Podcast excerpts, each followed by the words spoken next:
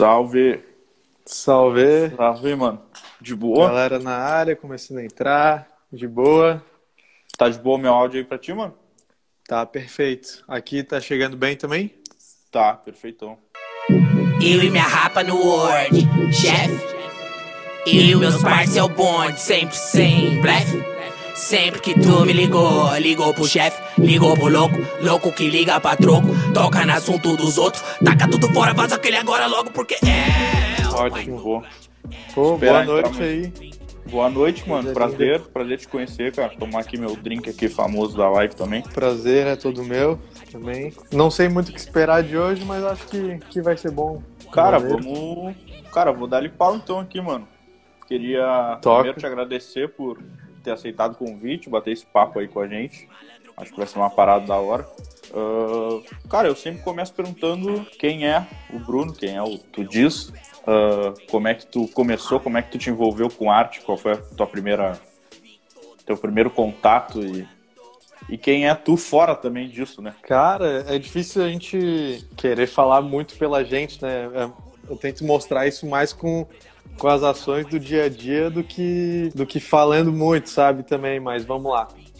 Me chamo Bruno Brasil, mais conhecido como Tu Diz aí pela galera. Assinava antes como Coxa também, acabei mudando para Tu Diz por alguns motivos que a gente pode falar aí depois também, que talvez seja pertinente e interessante pra galera. Eu, cara, eu sou tatuador e empresário e artista. Acho que essas, essas três palavras me definem no momento atual. Acho que, que nem todo tatuador é artista, nem todo artista é tatuador e, e nem todo tatuador é empresário, e nem todo artista é empresário. Eu tento ser um pouco dos três aí na medida do possível, num equilíbrio que a minha mente permite, né? Tu primeiro foi artista, primeiro foi tatuador ou primeiro foi empresário, cara? Cara, acho que prim- primeiro que esse lance do rótulo é, é, é meio foda, né?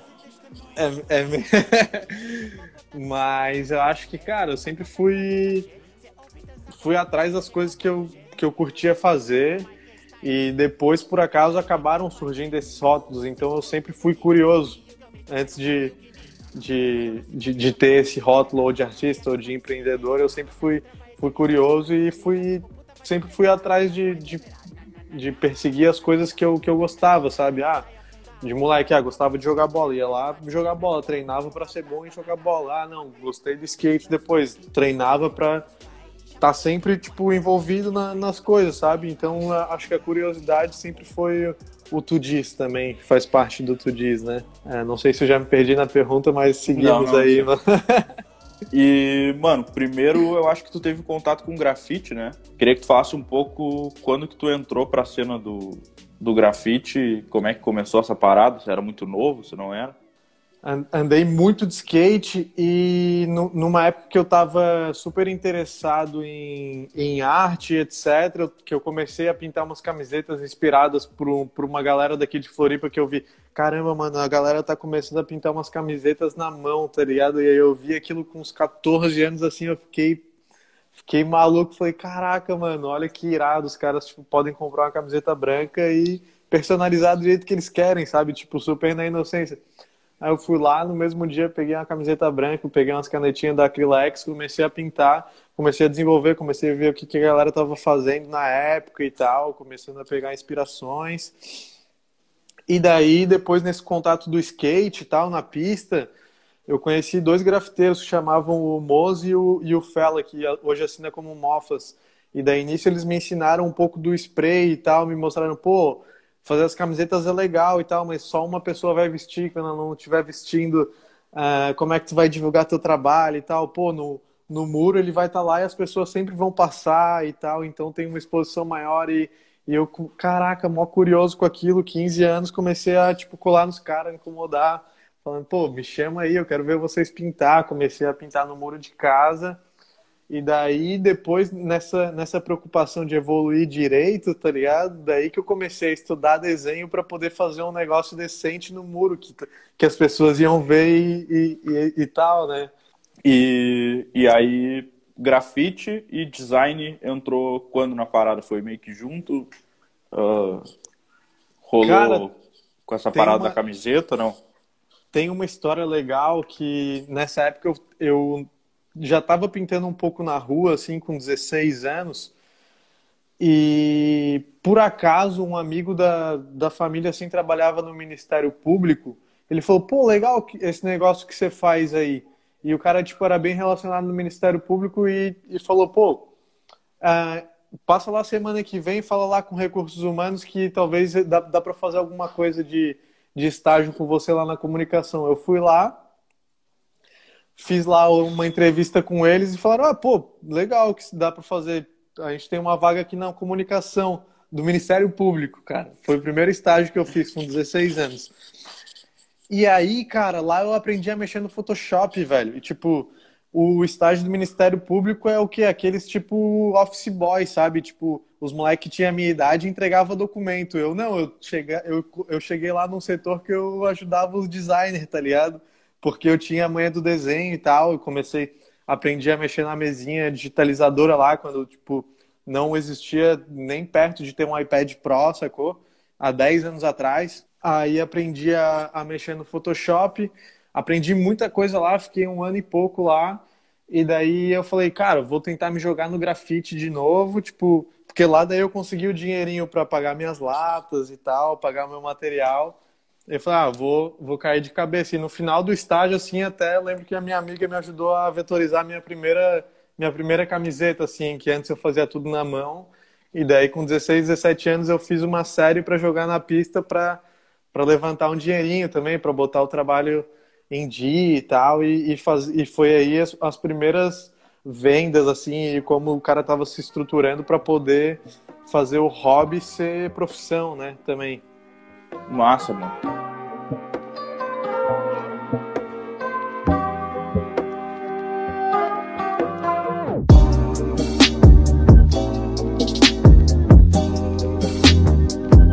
Cara, ali nas perguntas que, que tu abriu ali, uma pessoa mandou uma pergunta que eu também é, fiquei curioso para saber. Cara, quando que, que tipo assim, que tu viu uh, que essa parada tu ia levar para tua vida realmente profissional, porque até então era uma parada de, ah, tô gostando disso, tô gostando daquilo, uh, por mais que tu te colocasse ali para fazer a parada da melhor forma possível, não sei se tu já imaginava isso como uma profissão. E como foi isso com a tua família, tá ligado? Da galera, tipo assim, ah, não, o Bruno agora, o Bruno vai ir pra esse caminho aqui, eu tô tranquilo ou não com isso. Isso tu fala da tatuagem ou da arte? No... Da arte em geral, eu acho. A tatu também, né? Mas eu acho que de, desse, cara, dessa adolescência se assim, encaminhando para isso. Cara, acho que tipo a, a parada da, de me expressar assim com arte não foi muito tabu assim para minha família porque meu, meu coroa já, já já trabalhou com arte já e tal então tava suave assim acho que ninguém nunca me, me podou assim não teve um, um bloqueio de falar não é coisa de vagabundo foi foi mais o tipo cara quer fazer pode fazer aí só que daí chega numa época da, da, da vida ali que só fala ah, quer fazer, faz, mano. Só não me pede mais dinheiro para comprar esses bagulho aí que você se vira. Você quer fazer, você dá um jeito, então. Do que você precisar aqui, você vai ter arroz e feijão em casa, mano, e, e tá aquele pau. Se é o que você quer, só vai. Vou te ajudar aqui no que, no que tiver ao nosso alcance, sacou? Uhum. Massa, e, e, era todo o apoio que eu precisava mesmo, que acho que qualquer pessoa precisa. Ah, as coisas aqui no Brasil já são tão difíceis, né? Pô, imagina ainda mais a família falando que, porra, não vai dar certo. Não mano, vai rolar. Vai dar... é, então, acho que é, não, não caiu tão de mão beijada, mas também não, não, não foi não foi um, sacri um sacrifício, assim, uma batalha com a família, sacou? Eu que tive que, que correr atrás de, de, de fazer o, o meu caminho mesmo. E aí, mano, ali na volta dos 17, 18, te, rolou essa parada aí com a. Tu, antes um pouco Ministério Público, aí depois essa parada do design da camiseta, até chegar na tatu aí, o que, que rolou ainda? E que que como rolou? é que foi essa parada? Pô, tem mais uma parte legal aí, cara. Eu acabei assim, ó. Minha mãe faleceu quando eu tinha 15 anos. E meu, meu coroa ficou muito noiado, assim, do que fazer comigo e tal. Pô, tava moleque, né? Tipo, tava começando a fazer as artes, mas, porra, é esse de boy aqui, sacou? Aí ele me tirou e quis, me botou no instituto técnico. Aí a gente tinha feito um acordo lá e daí, enfim, fui pro instituto, pro instituto técnico, só que, mano, foi horrível. Daí depois eu fui para tipo, vários colégios até terminar, enfim, terminei o terceiro ano supletivo, já estava fazendo arte, já estava trampando, já estava no estágio do Ministério Público e falei, tá, vou entrar na facu. E daí eu consegui ganhar meio ano, entrei na facu e, tipo, não sabia o que queria, se era antes, se era, tipo, publicidade, se design, etc. Daí eu falei, cara, vou focar no design, é isso aí, já, já tô nesse caminho. Publicidade, tipo, pela, pela, pela ideia que eu trocava com alguns amigos que já eram grafiteiros e tal, ia ser uma parada uh, mais teórica, assim, do que tu poder uh, destravar alguns projetos, uh, apesar de do design ser, ser, muito teoria também, né? Eu acho que eu consegui uh, aprender muito nessa parte do, do, design e daí eu entrei num, num, outro estágio numa produtora de vídeo que daí me deu um, nossa, um, um know-how assim ó, que foi incrível, que eu trampei um ano lá nessa produtora de vídeo, daí tipo eu trampava seis horas por dia fazia hora extra também, pegava, tipo, coisa arada, assim, fazia storyboard comercial de TV, Toyota, várias marcas grandes, assim, tinha, tinha um baita diretor de arte lá que me ensinou muita coisa, e uma equipe bem foda, bem completa, multidisciplinar, assim, de desde os caras do 3D foda, ao After Effects foda, de vídeo, edição, tá ligado? E daí eu fazia o, tipo, fazia o básico, comecei fazendo o basicão lá, e no final tava fazendo uma uns trabalhos bem legais, assim, tanto de animação quanto de, de conceito e tal. E daí lá eu aprendi muito. E daí depois desse ano eu falei, cara, eu preciso viver de arte de novo. Aí eu foquei muito na parte de grafite, sabe? De escrever projeto, de tentar fazer mais grafite comercial e etc.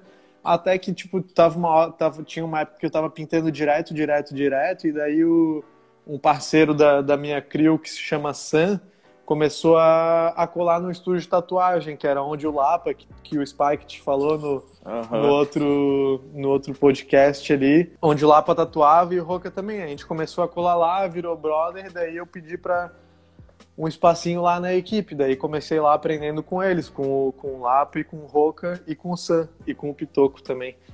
E daí aí começou a história do, da tatu na minha vida, assim, tipo, porque é, quando eu fui, fui lá, eu já, já tava. Eu fiquei desenhando lá direto, quando eu fui ver, eu já tava tatuando, sabe? Não foi uma parada, ah, eu quero muito ser um tatuador, sabe? É, tipo, a gente chegou, chegou de, de paraquedas e quando foi ver já tava fazendo trabalho nos amigos, sacou? Massa, então, foi, foi, legal isso aí também, de, de, de, não ter criado uma expectativa tão grande pra parada, sacou? Porque daí foi bem natural, foi bem, bem gostoso esse começo também. E óbvio que eu faria diferente, né, hoje com a visão que eu tenho, mas foi o, foi o que a época proporcionou e, e foi maneiro também, assim. É, foi de uma maneira natural, né, cara? Eu acho que, que é a parada mais importante ali. Mano, e aí, cara, grafite, design, uh, tatu. Na teoria, ela foi a última a aparecer na tua vida. E aí tu traz grafite, é, um pouco da visão do grafite e um pouco de design para dentro da tatuagem. Uh, pelo menos eu, que vocês aí, o café acho que tem cinco anos, mano. Eu tenho quatro anos de tatu, então acompanhei aí a galera mais ou menos desde o começo do, do estúdio. Uhum. E pelo menos para minha geração, assim, cara, vocês foram os primeiros a dar uma atenção maior nessa relação de imagem, principalmente dentro da internet, e de camiseta, produto, e também dessa função do guest, que eu já vi vocês comentando algumas vezes em relação a ter trazido essa ideia do grafite colocado na tatuagem. Queria que tu comentasse um pouco sobre essa visão que tu, que tu claro. de fora aqui pra, Irado. de não, trazer não, tudo demais. isso para cá, tá Uh, cara, você já, já tinha ido numa convenção de tatu antes de ser tatuador? Não, mano. Nunca tinha. Não? Não. Cara, tipo, era muito louco, era muito style. Eu fui, tipo, um pouco antes de, de, de saber que eu ia tatuar, eu colei numas convenções e tal. E, mano, com aquele olhar já estético, eu falava, caraca, mano, como é que a galera tá vindo pra uma convenção mostrar o trabalho com com uns plotter, tipo, pixelados, sabe? Umas, umas fontes cagada, sabe? Podia apresentar o trabalho de diversas maneiras melhores e a galera tava, tipo, fazendo um destrabalho pro seu trabalho, sacou? Que era a apresentação que, que precisava, sabe? Numa convenção que você tá ali pra, pra, pra mostrar um Sim. bom gosto, né? Pra, e, e tudo mais. Então, essa foi, foi, foi uma das primeiras experiências aqui, pelo menos em Floripa, sacou? E daí, cara, eu já vi que tinha, tinha essa, essa necessidade de, de fazer um. Isso, montagem de, de pint, tipo isso, que nem comentaram ali. E, e já tinha essa necessidade, esse, desejo de, tipo, fazer um negócio bonitinho, né? Pô, por que não, cara? Eu nem tinha as referências dos tatuador, dos tatuadores gringos, assim, tá ligado? Então, quando a gente já entrou, quando a gente começou a fazer essa parada da tatu, já foi automático, porque a gente já fazia isso antes. Então, acabou sendo referência, mas não que a gente quisesse trazer algo novo, foi só porque a gente já, já tava nesse meio mais digital e de, tipo, e de talvez se apresentar um pouco melhor, de, ah, pô, nessa época eu já tinha um portfólio no Cargo Collect, no, no Cargo Collective, já, já montava meus projetinhos bonitinho e tal. Então isso acabou ajudando essa, essa, essa conexão, assim, essa, essa mudança.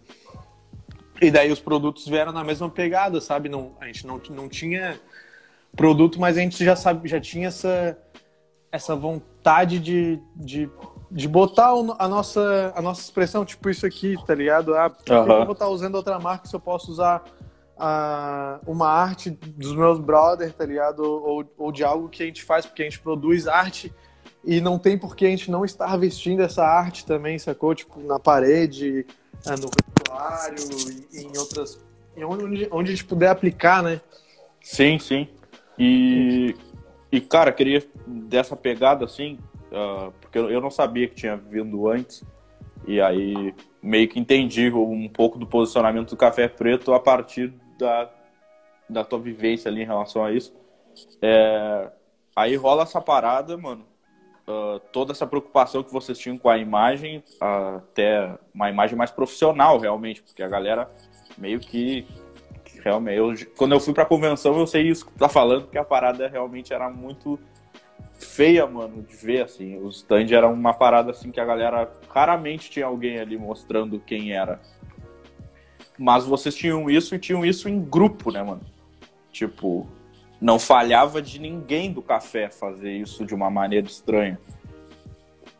Era uma, uma questão de puxar a orelha ali um de cada um, era uma questão de que vocês todos já eram, já vinham dessa bagagem do, do design, ou sei lá, de onde foi.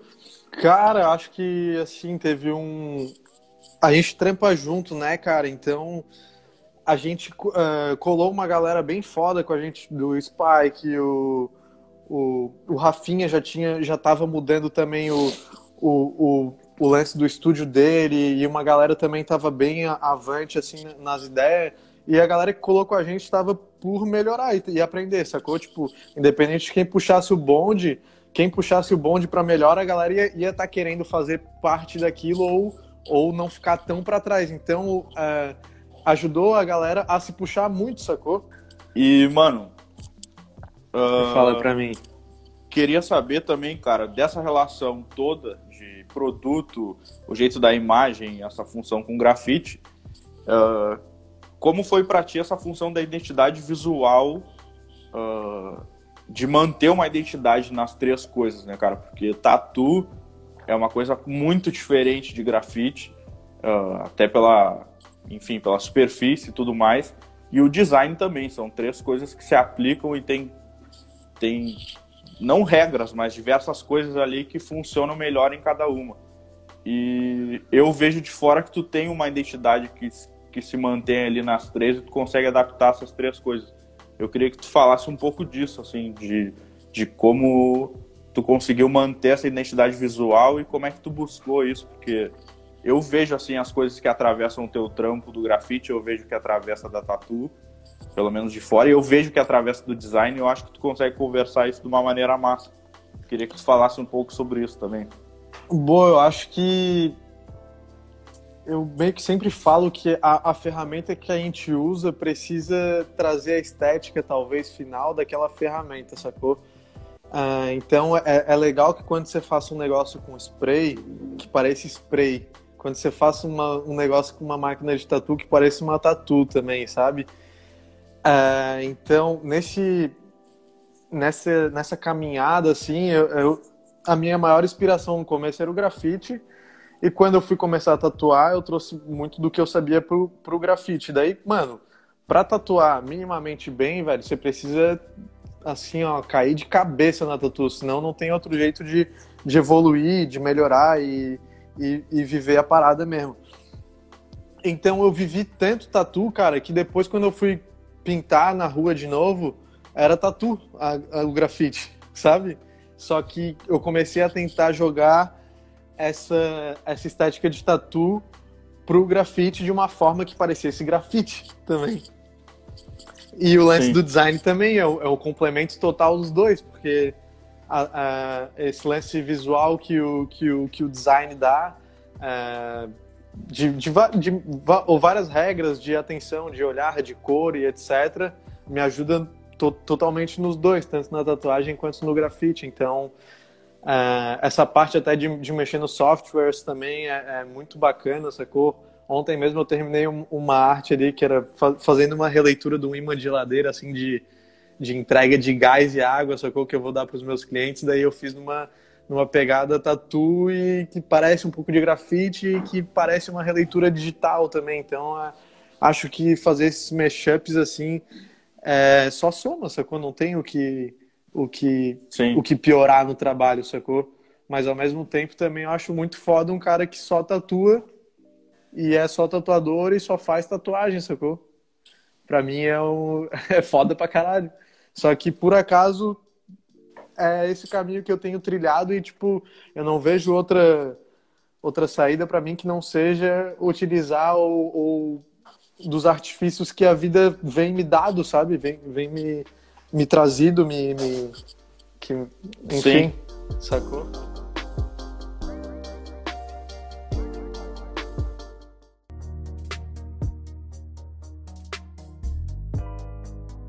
E, cara, aí tu, tu citou uma parada massa que é o caminho que a vida foi te levando ali e tu foi aceitando, aceitando, né, entre aspas, essa parada. Uh, de uma forma natural, uma forma sincera, tu entendeu que era a parada que rolava para ti em todas essas vertentes e rolou.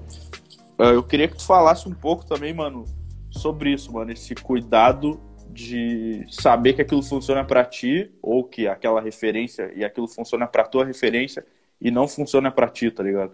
Porque eu sei que vocês do café tiveram um contato com uma galera que fazia só grafite ou que só tatuava ou aquela galera que só faz design e a gente fica com aquela pulga atrás da orelha de tipo, pô, não. Então acho que na real agora eu vou focar só nisso, porque Queria que tu falasse um pouco disso, de ser verdadeiro contigo mesmo e saber te entender ali qual era o teu, qual era o teu lugar, quem era tu no meio dessa parada. Cara, para ser sincero, eu ainda tô descobrindo. Acho que eu sigo nessa busca aí, então eu tô tentando mais fazer e, tipo, sempre reavaliando, né? Sempre, tipo, colocando a perspectiva dos últimos tempos, o que que, o que, que me fez bem, o que que eu fiquei feliz de fazer, o que que deu retorno financeiro, pegar todos esses aspectos e, e avaliar e para poder traçar os próximos caminhos dos próximos tempos, sei lá, desse próximo ano, sacou? Que eu já tenho, por exemplo, ah, algumas metas para esse ano que eu quero desenvolver do lado pessoal profissional, sacou? E isso eu, a gente sempre estava avaliando dos últimos anos também. Eu acho que o resumo da história também é, é que eu e a galera do Café Preto meio que a gente não quer ser o melhor em nada, tá ligado? A gente só quer fazer uma parada bem feita e eu, falando por mim, minimamente diferente, sacou? Eu, eu, eu tô mais preocupado em, em fazer uma parada que eu me divirta e que seja divertido do que ser o melhor, sacou? Então, Sim. tá aí o, o, tipo, acho que esse é o, é o meu, meu gol, assim, né? Aham. Uhum. E, cara, foi essas paradas e aí entra o ferro, né, mano? Restaurante, tu entra, não sei exatamente qual é a história, mas eu sei que tu é sócio da parada e eu vejo que tu tá sempre na correria e desenvolve, uh, tenta te informar daquilo, se preocupa com a imagem do, do restaurante e tenta trazer também um pouco da tua visão de, de tatu artista para dentro da dentro do restaurante. Eu queria que tu falasse, mano, como é que isso rolou e principalmente se tu te imagina com mais coisas assim que pra galera do, da nossa bolha é um pouco anormal, porque da galera da Tatu, tu é o único cara que eu conheço que também tem um restaurante. Eu queria saber se tu também tem uma outra parada aí que tu pensa em ter, acha que vai vir, sei lá, se tu vai abrir futuramente uma papelaria. Uh, como é que tu vê essas coisas que vão acontecendo e como é que tu vai abraçando essas paradas, mano?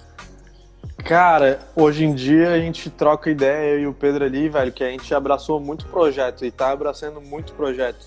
O que a gente tá tentando enxugar de novo, sacou? Porque a gente abriu muito e daí agora a gente tá no momento de o que que eu, que que eu vou fazer, como eu vou fazer e como que eu vou delegar para que isso continue acontecendo de uma maneira correta, sacou? Então é óbvio que eu não consigo estar no Café Preto todo dia, é óbvio que eu não consigo estar no Ferro todo dia. Só que a gente, é, o próximo passo, se eu for entrar em qualquer outro negócio, é saber como vai acontecer e quem que pode estar tá fazendo a operação desse negócio. Que eu possa somar junto também. Só que que eu não precise estar 24 horas junto. Acho que o que me desgastou muito, que a gente ficou sem, sem uma pessoa para cuidar da parte do marketing no ferro, assim, durante a pandemia e eu assumi essa bronca assim de uma maneira muito bizarra que eu fiquei com um abuso assim do Instagram. Então, quando você faz muitas coisas, você, óbvio que você não vai conseguir fazer tudo bem feito, tá ligado? É um, é um, eu já falei que é um, é um malabares, assim, ó. Ah, tenho três bolas aqui, ó. Vamos, vamos, vamos imaginar. É, uma é o ferro, outra é o café preto e outra é o tudis. Então, mano, uma hora você vai estar tá segurando uma aqui e vai ter que dar atenção para ela. Depois você vai jogar para cima, vai, opa, caramba, e tipo, é mais da hora às vezes você pegar uma bola e falar, vou tratar disso aqui hoje. Essa daqui eu vou dar uma polida, vou, vou mexer, amanhã eu pego a outra, do que ficar numa loucura total, sacou? Então, uh, eu ainda tô aprendendo a lidar com isso também, sacou? Só que eu acho irado esse desafio eu acho foda, tá ligado? Por isso que eu, por isso que eu me meto nessas. E até para saber meu limite também das coisas. E hoje em dia eu tô conseguindo saber onde que estão chegando desses limites e onde que eu é, passo a dizer sim para algumas coisas e onde que eu tenho que dizer muitos nãos, na verdade, também. Massa. E agora tu citou essa parada das bolas aí. E tem a função de que a bolinha ali do Dix também tá cheia de bolinhas ali dentro, né, mano? Uh, pelo fato de tu também abraçar outras coisas, tu fazer produtos e fazer. Vai lá, faz uma camiseta e também brinca com design e, e grafite. Uh, dessa bolinha tu diz ali uh, qual é a bolinha que tu tá lustrando nesse momento, cara. Mais assim, que tu tem.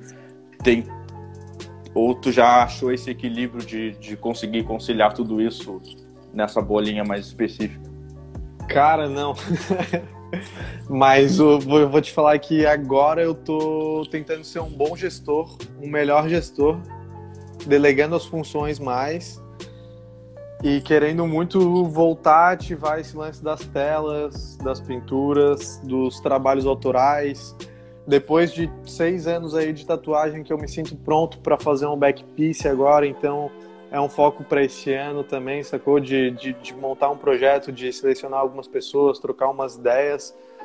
Espero que seja possível, sacou? Então eu tô, tô nessa, nessa fase, assim, do, do tu diz também, de, de me organizar melhor, de, tipo, receber ainda melhor os, meus, melhor os meus clientes, de cobrar um valor agregado um pouco maior para eu sei que eu não vou conseguir atender todo mundo, então que que essas não vou dizer poucas, mas as menos pessoas que eu tatuava, mais loucura, eh, na loucura como, como antigamente, eu atender men é, menos, só que com mais valor agregado, sabe? Que antes, tipo, Sim. pô, a gente tatuava muito, tá ligado? Era muitas horas, muitas pessoas, muita energia, muito que hoje em dia a gente já tá um pouco, não é que saturado, sacou? É que realmente tem, no começo a gente precisa dar um gás extremo pro bagulho virar e, e depois se assenta, você dá um corridão no começo para depois ir no trotezinho. Eu acho que eu tô nessa nessa fase do trotezinho. Caraca, eu cheio das analogias aí, mano. Massa. Mas... Não, eu, curto, eu, curto, eu curto demais. E, e mano, uh, tu falou dessa fase mais gestor e tal, cara. É, isso pro café, mano, como é que é isso? Como é que é dividir as tarefas no estúdio, mano? Eu, a gente tem um estúdio aqui e eu tenho muito, muito medo de delegar uh, certas coisas do estúdio para alguém, mano, porque às vezes é difícil que a galera entenda o teu mundo, o que que é tatu, como é que a, a tu quer que aquela tua empresa, inevitavelmente é uma empresa, uh, se, se posicione. Como foi para ti? Isso é uma pergunta minha, pessoal, mesmo, uma curiosidade minha. Como é que tu foi delegando algumas coisas, mano? Porque o meu maior medo de ter outros negócios ou de fazer a parada crescer é delegar coisas para outras pessoas que não sejam eu, mas isso é inevitável porque eu tenho 24 horas do meu dia. Exato, mano. Acho que tem alguns fatores aí. Um deles é a necessidade, mano. Você precisa delegar. Tipo, eu fui muito. Bati muito de frente com essa parada de querer fazer tudo eu.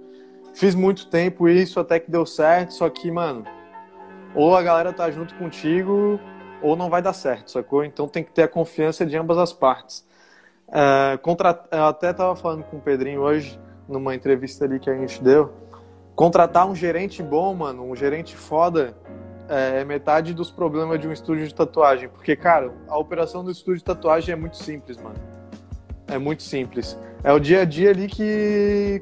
Com, de pessoal, de humano, que, que é mais desgastante, mano. Mas depois que você alinha aí, você tá com uma galera foda, é para ser muito simples, mano. É para ser muito fácil, sacou? Uh, porque, pô, os maiores problemas que a gente tem no, no estúdio de tatuagem é, sei lá, deixou desarrumado, caiu tinta no chão, não guardou o papel ectográfico. Cara, isso é tão simples, mano. Tá ligado? Que tipo.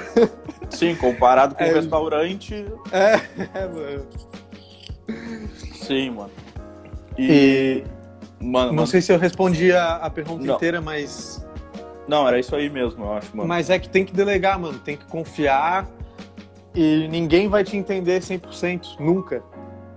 Só que você tem que estar tá disposto a, a, conversar. Esse lado gestor é recursos humanos também, mano. Você tem que conversar, tem que ser, tem que tentar ouvir as dores da galera, tem que falar um pouco das suas dores pra galera.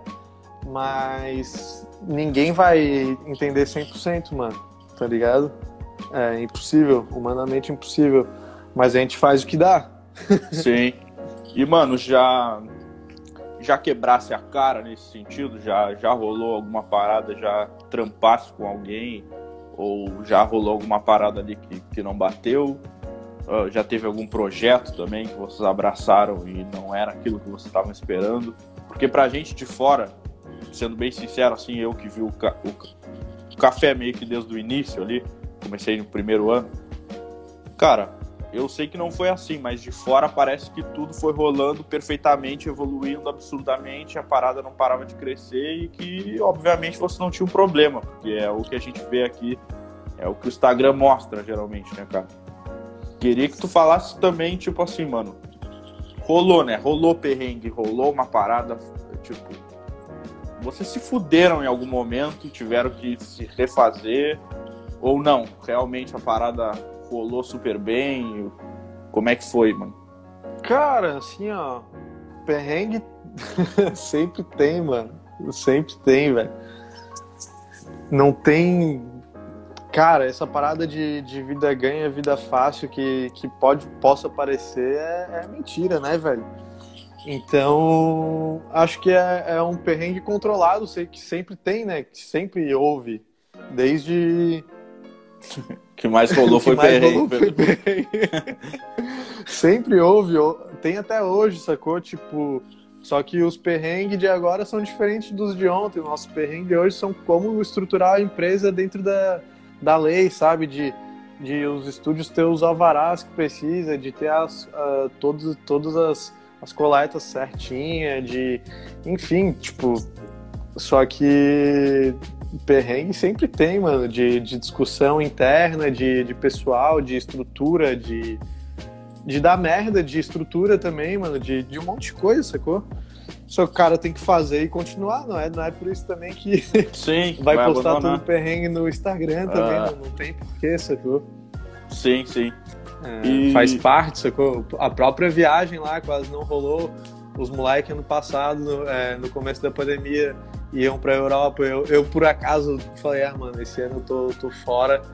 Não, não viajaram também, tipo, mais um projeto brecado. tipo, várias coisas assim. E, e é que daí a gente vai acreditar e apostar e, e vai divulgar o que a gente realmente acredita, mas muita, muita coisa, muita, a gente já, já tentou fazer muita parceria, já fizemos muito evento, já fizemos um monte de coisa que onde a gente pôde também mensurar ali para qual caminho que a gente seguia, sabe? Mas óbvio que não foi um. Pode não ter sido um sucesso, mas foi para mensurar e, e testar. Acho que a gente está nessa fase de teste louca até, até hoje também. Só que hoje a gente consegue avaliar melhor a situação. A própria equipe também, pô, é, não querendo rasgar a seda, mas hoje em dia eu já consigo olhar para minha equipe e saber o que cada um vai ser bom em tal projeto, sacou? Eu consigo. é, ah, não, pô, alguém vem com uma proposta e fala, mano, isso aqui é pro Spike fazer. É tipo, ó, já vou direcionar aqui, eu já vou fazer um meio de campo e já botar aqui o Spike assina café preto, ou dependendo da situação, não, faz só Spike. Já sei lidar muito melhor com essas com essas propostas, com esses com esses tipos né, de, de, de business, de, de approach também, sabe? Acho que já tem uma, um amadurecimento muito bom nesses sentidos, assim, também. Fala tu, Pedrinho. Massa, mano. E, cara, ah, muito business em cima da parada, né, mano? Vejo que vocês lidam com a parada desse jeito e com uma seriedade que eu acho que é importante pra caralho e que a galera. Acredito eu que a galera que vê vocês são muito novo. Ah, eu também tenho uma idade parecida com a de vocês, mas uma galera mais nova ali assumindo umas bronca grande, né, velho? Tipo, ah, e de maneira geral. E, cara, o que eu, que eu fico. que eu tenho uma curiosidade especial é a função da marca de roupa, mano. Vocês levaram a parada para uma marca literalmente de roupa e separaram isso da tatu. Ah, isso era um desejo de vocês? Por que rolou essa separação da- do Café Preto Produções ali para o Café Preto de tatu normal? E e qual é os planos nesse sentido de marca mesmo? Vocês separam esse planejamento ou vocês pensam numa coisa só? Cara, tudo tentativa e erro, né, mano? Tentativa e erro, tentativa e erro. Inclusive, a gente voltou a, a colocar o projeto das roupas de volta pro Café Preto Tatu, porque a gente viu que fazia totalmente parte do nosso lifestyle e agregava para todo mundo, mesmo quem não tivesse feito nada de roupa ainda, por exemplo, ah, um tatuador do Café Preto não fez uma roupa, mas aquele produto tá agregando para ele como como parte da equipe, sacou? Se uma pessoa tá comprando e validando o produto é porque tipo o Café Preto é legal também e para ele isso vai ser legal e, e talvez uma hora ele consiga ah, um espaço ali ou tanto para tipo produzir, coproduzir ou ter uma dica com a gente. Acho que isso é super super maneiro, super válido assim. A questão das roupas, mano, a galera acha que a gente tira uma grana, só que a gente, eu e o Pedro só fizemos um aporte, velho, até hoje. E a parada é muito desgastante. Comparado à tatuagem, assim, ó, a parada não é nada rentável. A gente faz porque a gente acredita que uma hora vai dar certo, sacou?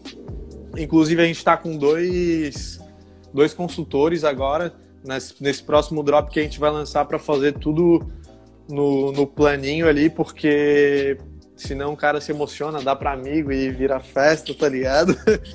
Clássico. Então, a gente tá tentando deixar a parada filé, assim, pra, pra dar certo, sacou?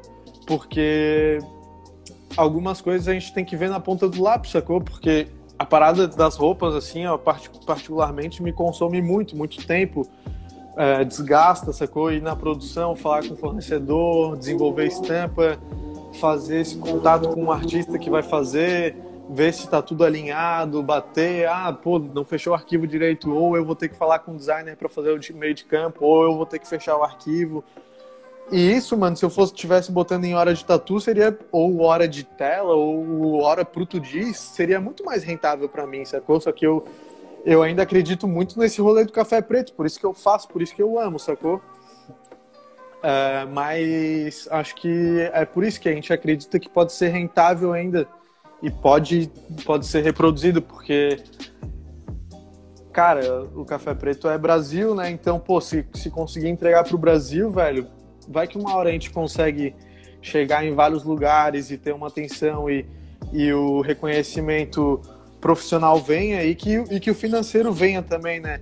Acho que não é vergonha querer ter dinheiro também, mano. Acho que eu quero Sim. fazer dinheiro com o bagulho mesmo e, e falar abertamente isso. Eu só só quero continuar fazendo o que eu acredito e se vier dinheiro, da hora, mano. Vou ficar feliz pra caralho também. Mano. Sim. É Mas isso, foi uma tipo... parada também que, que que abriu várias portas e, e fez uma parada massa com a imagem do estúdio também, né, mano? Então, claro. acho que, que foi válido de todas as maneiras possíveis. Total. É que eu falo mais o modelo de negócio mesmo, de, de você fazer uhum, uma loja, você fazer uma loja organizada, tirar a nota fiscal dos produtos, tá ligado? Porque já não é uma, um MEI. Já começa a ficar uma parada bem mais uh, puxada, assim, em questão fiscal e de impostos, de de mais gente, tá ligado? Para cuidar da operação. Então, o que, que a gente chegou na, na conclusão? Vamos fazer esse drop agora, mano. Se der certo, a gente continua bonitinho. Se não, a gente pode fazer uma parada mais informal e só vender um merch mais do estúdio, tá ligado? Que não precise ser uma marca de roupa.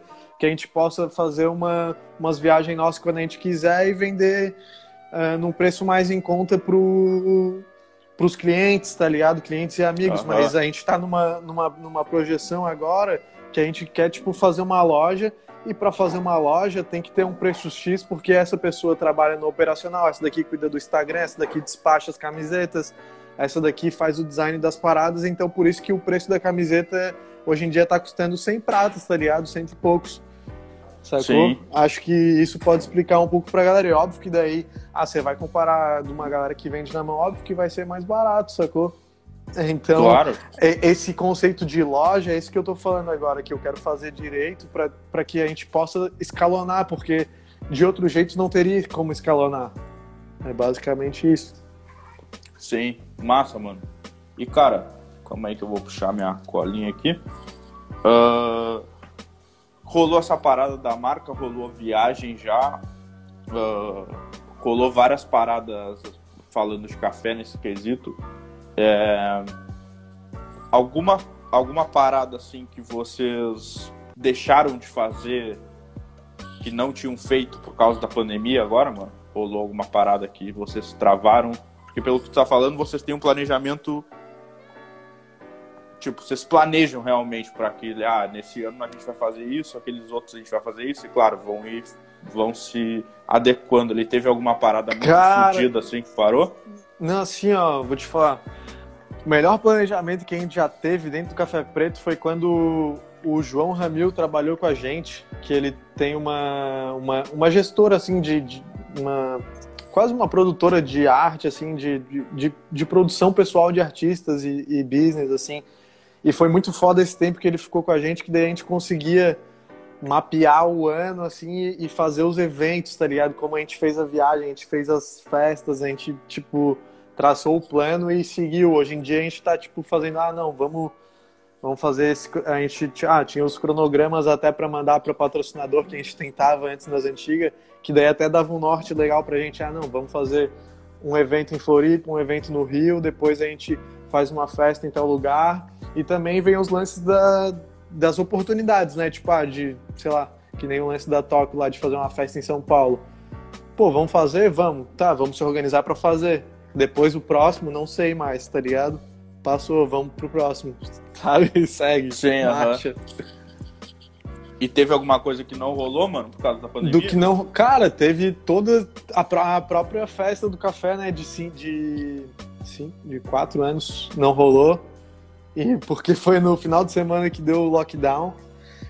A do Rio rolou uma semana antes no Rio. Quando a gente foi fazer a de Floripa, a gente ia fazer uma baita festa e a gente acabou cancelando. Uh, cara, a Trop Tropical Cruise, a live eu acho que vai ficar salva sim. O pessoal a live da... fica, a live da fica hora. salva sim, mano, no, no GTV ali. Aí vai ficar salvo até a gente editar e colocar no Spotify. Quando vai pro Spotify, a gente tira daqui pra ficar só por lá. Irado. É, é a quinta desse, a festa desse ano também de cinco anos não rolou nada. E, cara, acho que o, o, o que diminuiu muito pra gente foi até esse intercâmbio de receber e ser recebido em vários lugares, porque a crescente, assim, ó, de evolução, de, de trampo e de conexão, tipo, sempre foi muito assim. Daí com a pandemia a parada ficou mais assim, né, tá ligado? Porque a gente começou a se perguntar por que, óbvio, porque a gente não está em contato com, com tanta gente, porque a parada tá, deu uma esfriada mesmo, sacou? E até pra, pra gente foi bem, bem triste, assim, né? Tipo, porra, o que, que a gente tá fazendo errado, mano? Não tá, a parada não tá com a mesma energia, sacou? E, e como que você vai colocar essa energia na galera, né, na pandemia? Esse é, o, é um dos maiores desafios aí pra gente no, no momento. Massa, e... mano. Dá pra entender também, né? Sim. Cara, uh, aqui ele mandou uma pergunta da hora aqui, mano.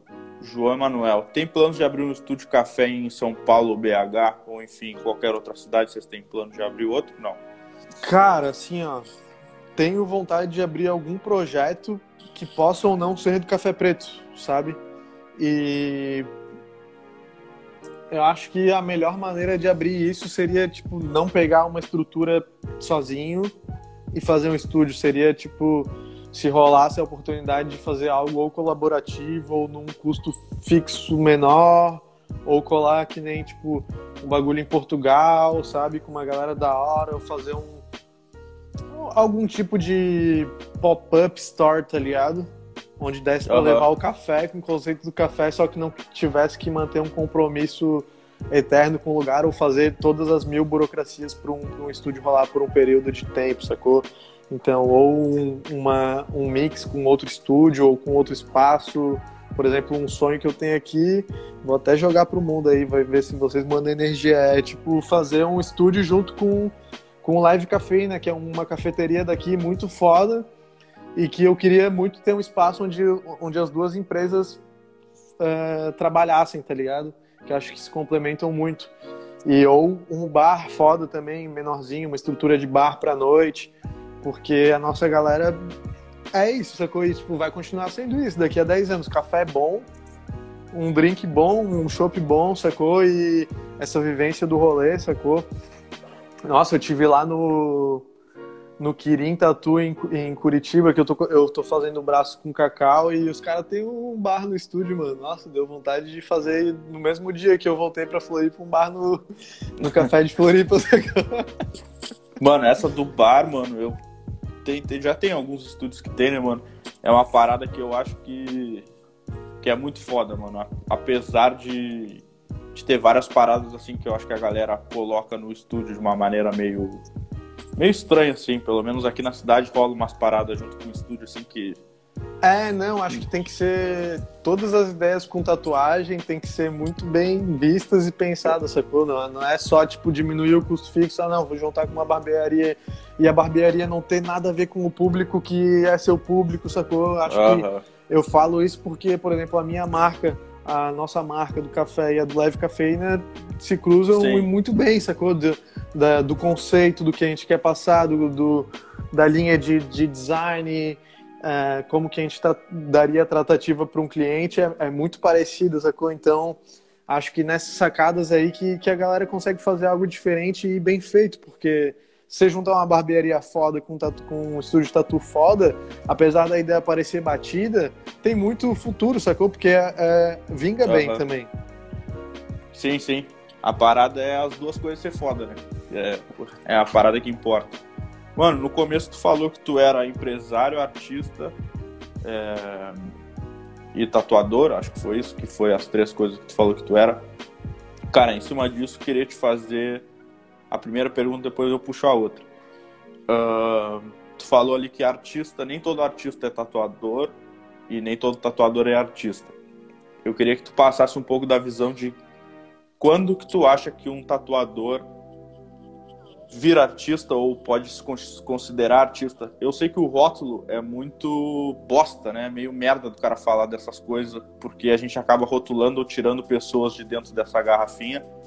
Mas vou melhorar minha pergunta então. Quando tu acha que tu virou um artista sendo um tatuador, cara? Ah, não é que eu acho que as pessoas começaram a falar isso tipo, para eu resumir o que eu faço é mais fácil falar que eu faço arte, eu sou artista, sacou?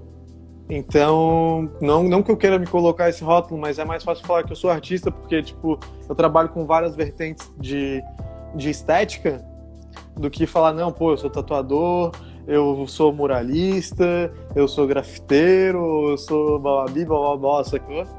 É, aquela pergunta que tu fez antes é boa também. É, se o Foltz estiver aí online também, dá, vamos, vamos trocar essa ideia aí no, no chat aí, o Foltz que, cara, eu acho que pro cara ser tatuador, ele precisa tatuar e, e tatuar e só. Pro cara ser artista, o cara pode falar que é artista e ficar na praia de perna pro alto e falar que é artista e, tipo, postar uma selfie e chamar de artista, sacou? Então é muito mais fácil chamar de artista do que tatuador. Não tô menosprezando os artistas. Uhum. Mas é que tem o lance do ofício mesmo, de que você é o que você faz, sacou? Então se você faz tatuagem. Uh e vive de, de tatuagem, você é um tatuador.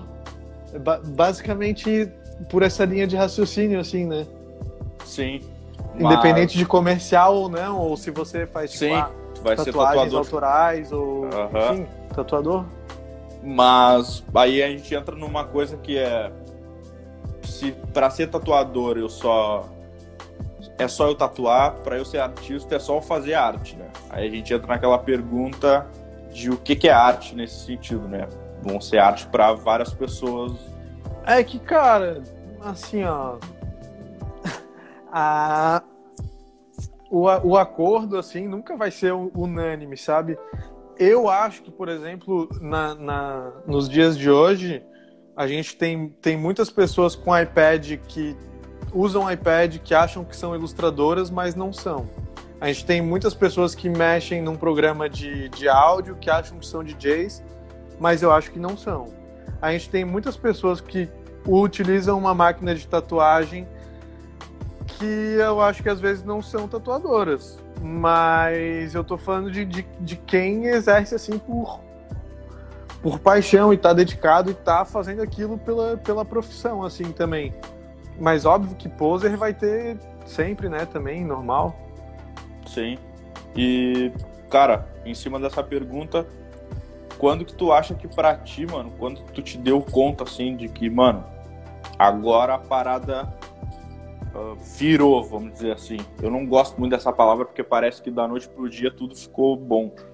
Mas quando que tu sentiu que tu tava com essa responsabilidade de tatuador em cima de, de artista, de um cara que ia ser chamado aqui para bater um papo com todos os outros que estão olhando, te vendo dessa maneira. Uh, porque eu acho que a galera que te vê e te acompanha te considera um tatuador e te considera um artista nesse, nesse rótulo que tu mesmo que, que tu mesmo chamou. Quando tu acha que tu te olhou e disse assim, não, mano, eu, eu sou, agora eu sou um artista mesmo, agora eu sou um tatuador, agora eu tô fazendo. Agora a parada virou mesmo, mano. Cara, boa isso daí, hein? Complexa. Pedro Bial, Pedro Bial. É, então. Cara, eu acho que. Não sei, velho. Eu só fui fazendo. Que o importante é fazer, mano. É, é o que eu falei ali. Tem muita gente que garganteia, eu, eu estive fazendo aí, mano. Nesses últimos 10 anos eu tô fazendo, sacou?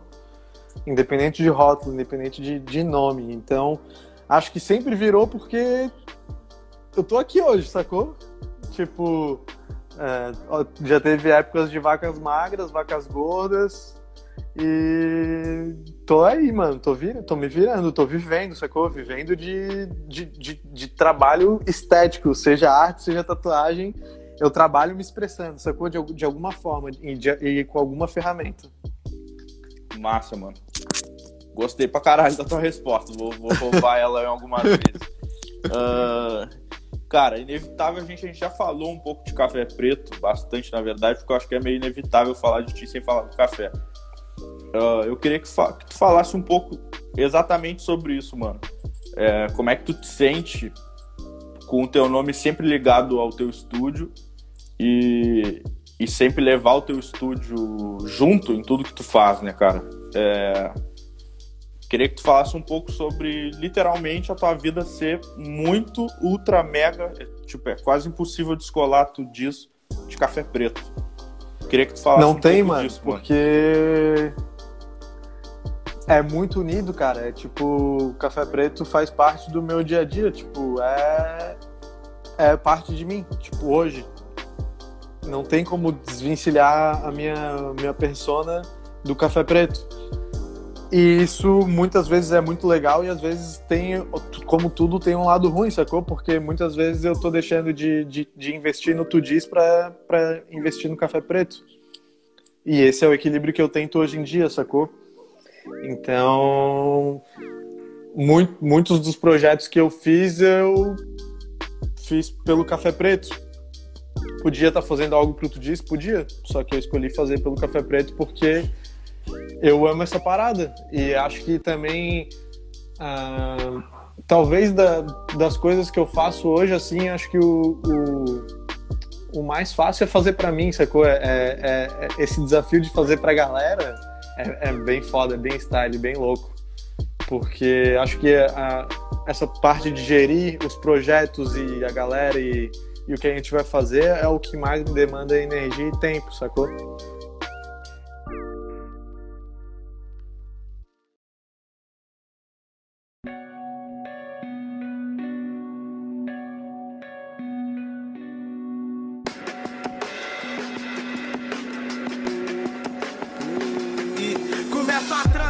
Quando eu perguntei pro, pro Spike, eu falei para ele que de fora eu via ele muito como o paizão da galera aí de, desse lado de levando a galera para uma tatuagem até um pouco mais tradicional. É, que toda a galera que passa pelo café, especificamente de Floripa, é, tem, me parece, pelo menos de fora, que tem essa preocupação e tem um pouco da ideologia da tatuagem mais tradicional, uh, né? É atravessado por isso de alguma maneira ele falou que um pouco disso vinha dele também, mano. Com é, certeza. Eu, sim, eu queria que tu falasse, mano, sobre essa escola que se criou em Floripa especificamente, mano. Acho que vocês têm essa preocupação de ter um respeito à tradição e, e disso aparecer um pouco no trabalho de vocês.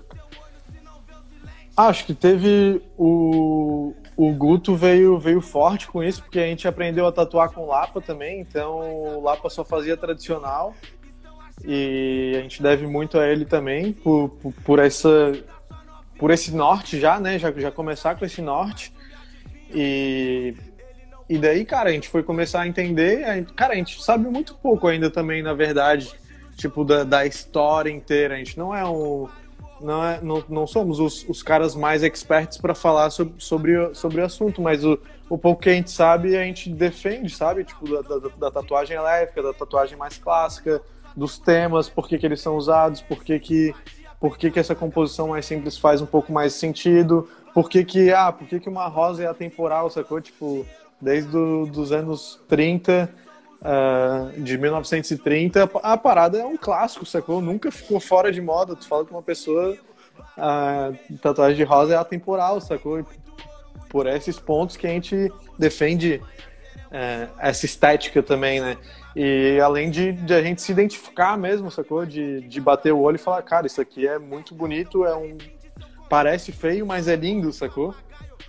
E por isso que a gente segue essa estética. Eu, eu comecei não fazendo tradicional, eu fazia mais as paradas do grafite, depois, tipo, tentei fazer uma parada de ilustração e depois eu fui estudar tatuagem e, e foi por esse caminho que eu, que eu comecei a estudar e, e me apaixonei. Daí vi que fazia muito sentido eu fazer as minhas criações baseadas nos, nos clássicos, porque já, já, já tava tão bonito, já estava tão pronto que não tinha nem muito que inventar. O que eu, o que eu mudo são, são poucas coisas para deixar um pouco mais divertido para mim e para os meus clientes, sacou? Nos clássicos, Sim. pelo menos. Tem gente que gosta de deixar bem, bem fielzão, assim, acho que por acaso a nossa equipe foi começando a fazer mais tradicional e isso nem roubou também muito clientela um de outro, porque cada um tinha um, um, um pontinho ali que, que diferenciava o trabalho. Então, pô, tem, tem clientes que tem, tem tatuagem minha, do Spike, da, da Bruna, do Jonathan, do, do PA, que faz backwork. Só que no final das contas, ali, se for contar no, nos dedos, a gente tem mais influência em Floripa realmente do, do tradicional americano e europeu ali, né? Sim. Na, na casa. E, e queria falar justamente desse ponto que tu acha que difere, mano. Como é lidar com a tatu tradicional, respeitar a tradição ali e inovar, mano. Como é colocar. Eu fiz essa mesma pergunta pro Spike, vou repetir contigo. Como é ter a tua cara mantendo mantendo a tradição como a, enfim, tradição e inovação ali, como essa batalha aí no teu processo criativo, mano. Cara, acho que a busca por referência já é uma já é um respeito, né, muito grande que a gente tem então, você procurar as referências, saber quem fez, saber é, se foi um redraw ou não, ou tipo, buscar os, os, temas clássicos já, já é um respeito pela parada. E, cara, assim, ó, acho que a gente tem que fazer o que acredita, porque se a gente, se a gente for esperar a aprovação de todo mundo, cara, a gente não sai nem de casa, velho, para começar. Então. Chegou a cair aqui a parada. Comentário pesado. É. então, acho que, cara, acho que a gente, apesar de parecer muito espalhafatoso, uma galera, tipo, achar que a gente uh, tá roubando algum espaço ou qualquer coisa do tipo, a gente sempre fez os bagulho no sapato, sacou? Uh, sempre soube colar, sempre soube chegar, sempre soube pedir licença. Uh, por favor, obrigado. Pô, não sei, gostaria de saber. Vamos trocar uma ideia. Então, cara, acho que o respeito é isso aí, tá ligado? Não é o respeito à tradição, é o respeito, o respeito que tem que ter para todos os lados e para todo dia, sacou? Então, Massa. é basicamente isso aí. Respondeu? Não sei se, não sei se ficou Respondeu, faltando, respondeu, mano. Acho que pelo menos para mim respondeu, mano. Então, acho que é isso, sacou? A gente faz. Eu, eu, pelo menos, eu uso muito a base tradicional, só que não vejo também ser um crime eu colocar a minha estética, sacou? E não acho que de, alguém deva pensar que eu tô fazendo algo muito errado fazendo isso. Então, por isso que eu não me preocupo. E se quiser Sim. falar, também foda-se, mano. mano, e Agora eu vou falar, queria que tu falasse um pouco mais de do ferro, mano. Eu acho que é uma parada meio eu acho da hora porque culinária é uma parada também criativa, é uma parada que tem muito de criatividade, processo criativo. Respeito também as tradições de, de outras, uh, enfim, outras. É, porra, me esqueci o nome, outras receitas e, e, é, mano, e essas referências. Vem, vem vem muito de encontro com o que a gente estava falando lá, sacou? É, se o cara for só é, respeitar e achar que não, não pode fazer nada de novo, não existiria a cozinha contemporânea, não existiam os novos movimentos, sacou? Não, ah, e, mano, a gente está aqui para testar também, para inventar alguma coisa. As receitas clássicas, mano, sei lá, um, um molho de tomate italiano sempre vai ser respeitado e venerado, tá ligado? Só que daí, sei lá, vamos dizer, quem inventou a, a receita não querer que as outras pessoas coloquem um, um, tempero diferente no molho de tomate, porque vai descaracterizar. Aí é, é, é demais, né? É, desculpe os puristas, né? Mas é, acho que é demais. E como é que foi esse processo, mano, de começar o ferro? Como é que isso apareceu para ti? E como é que foi abraçar, enfim, porque pelo menos de fora é muito louco, sei lá. Eu acho que, enfim, pelo, talvez pelos meus contatos, eu acho que seria muito difícil, se não partisse de mim, eu abrir um restaurante. Queria que tu falasse um pouco disso, mano. Então, veio a oportunidade. Vou contar uma breve, breve história aqui. Léo Abreu. Léo Abreu, o brother que é, tinha um restaurante chamado Bromilha minha irmã conheceu ele no, no primeiro restaurante que eles abriram em outro bairro e falou: Ó, oh, meu irmão faz umas pinturas da hora também, vamos lá.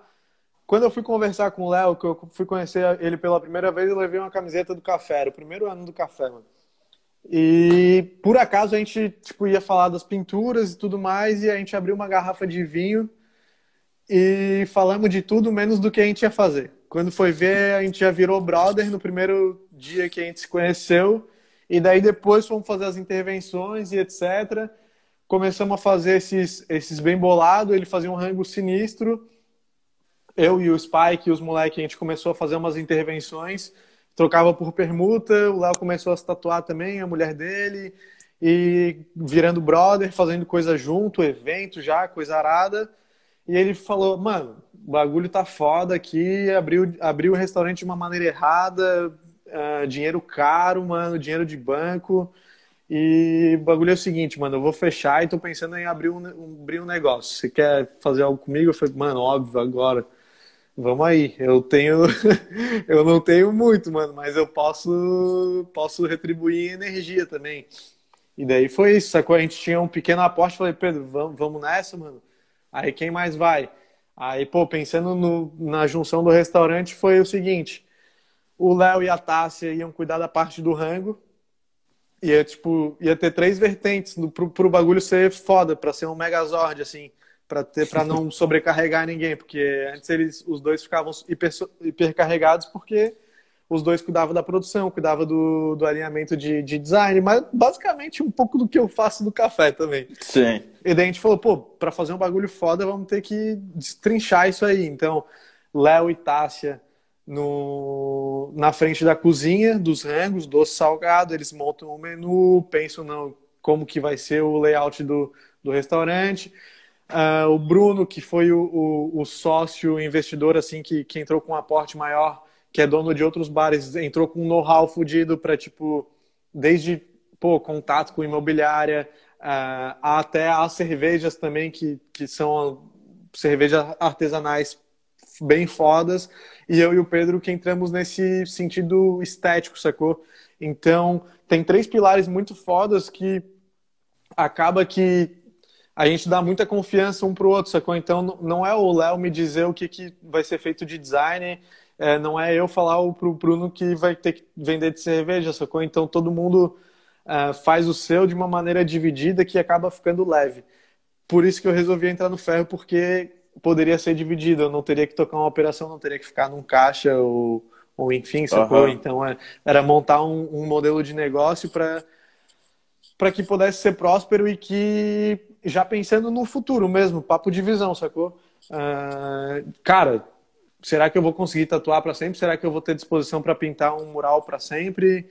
Minha coluna vai doer? Eu, eu, preciso, tipo, se tá me dando uma sobrinha aqui, mano, eu preciso botar em outro lugar também. Óbvio que eu vou investir no café, mas o que der também eu preciso pensar em outro em outra saída para, sei lá, uma hora tá, tá de boa e tipo, ter um restaurante, tipo, que caiu no meu colo uma proposta dessa, foi uma uh, um sonho já realizado, sacou? Porque se eu fosse pensar para parar para fazer isso direito, eu ia pensar, sei lá, para uns 40 anos, tô com 26 e o bagulho rolou, então, tipo, eu falo, ah, vou abraçar, mano, da hora, foda. Porque uniu, tipo, uniu a hora certa com, com, com o momento certo, sacou?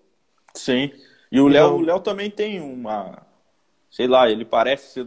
Pelo menos eu acompanho ele, ele parece que ele é do café preto, mano. Tipo, é, vocês então, é, é, tipo, é uma. Também é uma parada que se nós, conecta, é. assim, né, mano? Exato, por, por isso do, do business, ah, do café. É, óbvio, se, se tivesse um espaço maior para fazer um ferro e ter um anexo de, de café preto, ia ser Sim. monstruoso também a parada. Massa, mano. Cara, eu. Não, tu, tu bateu um papo junto com o Pedro no Bloqueio Criativo, que foi o. que é um podcast também do, do Melo uhum. Felipe Melo, né, do Vulcão e tal, foi uma das coisas que, nos, que me inspirou, nos inspirou aqui pra gente fazer essa brincadeira aqui também, mano. E a gente ouviu lá, todo mundo do estúdio ouviu, curtiu demais. E uma coisa me chamou atenção, uma das coisas que me chamou atenção lá no papo que vocês bateram é que, assim como tu, é muito difícil desligar tudo do café, mano. É muito difícil desconectar tudo Pedro, mano é, vocês formaram um café preto e o nome de vocês sempre vai entrar uh, nessa brincadeira. Quando falar de um, fala de outro. Quando fala de outro, fala de um. É, eu já sei mais ou menos como é que vocês conheceram, mas eu queria que tu batesse uma ideia breve, mano. E, e colocasse aí como é que vocês conheceram e tal. e como é que começou e por que, por que foi separado e se isso já era já era planejado de ser um aqui outro lá, enfim. Vamos lá. Só ah, cara, minha bateria assim, ó, tá tá chegando lá no fim porque eu tô de fone, só que não dá para carregar o celular ao mesmo tempo, então vou vou tentar Cara, ser... se tu quiser se tu quiser, se a gente quiser fazer uma pausinha rápida, mano, e botar para carregar, eu tiro o meu fone também. A gente continua mais um pouquinho. Se quiser um tomar segundo uma água, então, rapidão, coisa. um segundo Beleza. que eu já pego ali. Beleza, eu também vou pegar uma água. aqui.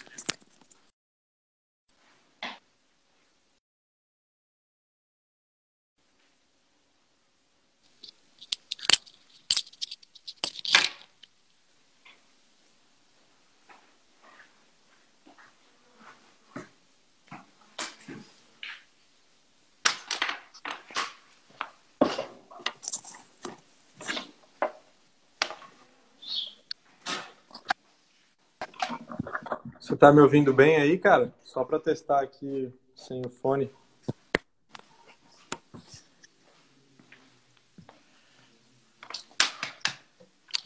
Pô, a galera pode dar um shout-out aí, só pra, pra ver se tá funcionando legal.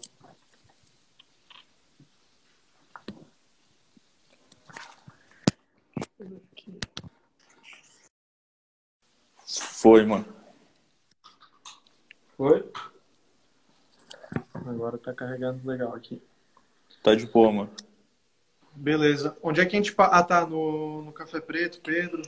Cara, vale, vale, Isso. vale frisar que o Café Preto tá longe de ser só eu e o Pedro. Apesar da gente ter dado o pontapé inicial, a parada não, não ia acontecer se não tivesse essa galera foda que tá com, com a gente, mano. Spike ah, e companhia aí, mano. A, a galera abraçou forte e abraça até hoje a ideia e o lifestyle e, e compra a briga mesmo, tá ligado?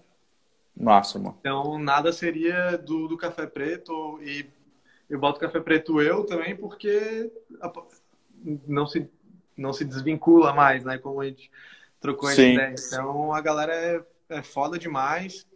A gente trampa com uma galera que, que, que tá se ajudando a evoluir e tá fazendo um corre bonito pra caralho. E óbvio que eu tenho muita alegria de, tipo, poder ter dado alguns pontapés iniciais e ver a galera deslanchar, né, com, com as próprias pernas. Então, disso eu tenho muito orgulho de falar também, sacou? E a parada foi que eu e o Pedro viemos do grafite, já tinha essa conexão, a gente já viajava para outros picos, já, já, já fazia essa. Pô, vou, vou, tô indo para o Rio, para São Paulo, bora se trombar, conhecer na internet. Eh, Era recebido por alguém e tal, fazer essa conexão, pintava um bagulho, tomava uma breja, ah, fazer esse rolê. E daí, cara, a gente queria fazer isso na Tatu. E daí eu conheci o Pedro, nós dois molecão, falando, mano, por que que isso daí não tá rolando na, na tatuagem hoje em dia? Tipo, a gente mal começando a tatuar, mas, porra, pensando, caramba, mano, a galera não pensou nisso ainda também. Mesma coisa, do, mesma fita lá do, do, do, de um design bom pro, pros tatuadores Sim. da coleção. Então a gente pensou, pô, isso daí podia dar bom, mano. Imagina, criar uma marca forte pra caralho, que daí tu, tu toca lá teu estúdio, eu toco aqui, né? Os dois bem inocentes, assim, achando que era fácil, assim. Mas toca lá no Rio, mano, eu toco aqui, a gente divide a marca, a gente vai economizar, a gente vai conseguir, pô, jogar pra todo mundo. E, e foi assim, começou assim, sacou? E daí a gente foi organizando, mas acho que, tipo, se fosse parar pra, pra botar na ponta do lápis todo esse plano, a parada não ia acontecer, mano. Sim. sincero. Se não fosse no, no natural ali, mano. E ah, eu citei ali o bloqueio criativo. Ah, uma parada que me chamou a atenção que lá no bloqueio tu falou que em certo momento se falava muito do café e falavam o nome do Pedro e às vezes não falavam o teu nome. É, eu, pelo menos, quando eu, quando eu te acompanhei comecei a acompanhar, mano, eu senti que em um determinado momento ali, tu. Pode ser que eu tenha vendo errado de fora, mas que tu parou e tu deu uma atenção maior pro Tudix também, mano. Eu via que tu era muito café, café, café, e aí tu começou a te posicionar dentro do teu próprio Instagram e tudo mais, começou a te mostrar e mostrar teu trabalho e ter esse mesmo cuidado do, do café contigo, mano. Queria que tu falasse um pouco sobre isso uh, de novo, de, dessa separação, mas no sentido de ter um cuidado maior com, com a tua imagem, com o Tudix que estava por trás disso e mostrar também quem é que estava por trás e o que, que tu fazia por trás dessa parada, mano. Cara, teve uma conversa até que eu tive com o Pedro numa viagem para gringa, assim, porque uh, eu acho que a gente se complementa muito, só que como ele é, é, é muito o centro das atenções e, tipo, ele é um cara foda, carismático também, ele, ele tipo, muitas vezes, é, não é que eu ficava com recalque, sacou? Mas é que, tipo, porra, geral dando atenção pro Pedro, pô, eu criei esse bagulho aqui também, mano, pô, tô dando mó suor. E daí, tipo, até eu conseguir compreender isso, levou um tempo, sacou? Mas depois que eu entendi onde que era o meu lugar, eu acho que todo mundo tem que tentar fazer esse, esse trabalho pessoal de, tipo, qual que é a sua função na parada, o que que você representa ali. Depois que eu, tipo, parei e analisei isso, eu falei, ah, mano, tô suave, ele pode ganhar a mídia que ele quiser, tipo, deixa ele ser o cara do Café Preto. Ele pode ser, não, eu não tenho mais problema com isso real, sacou? Sim.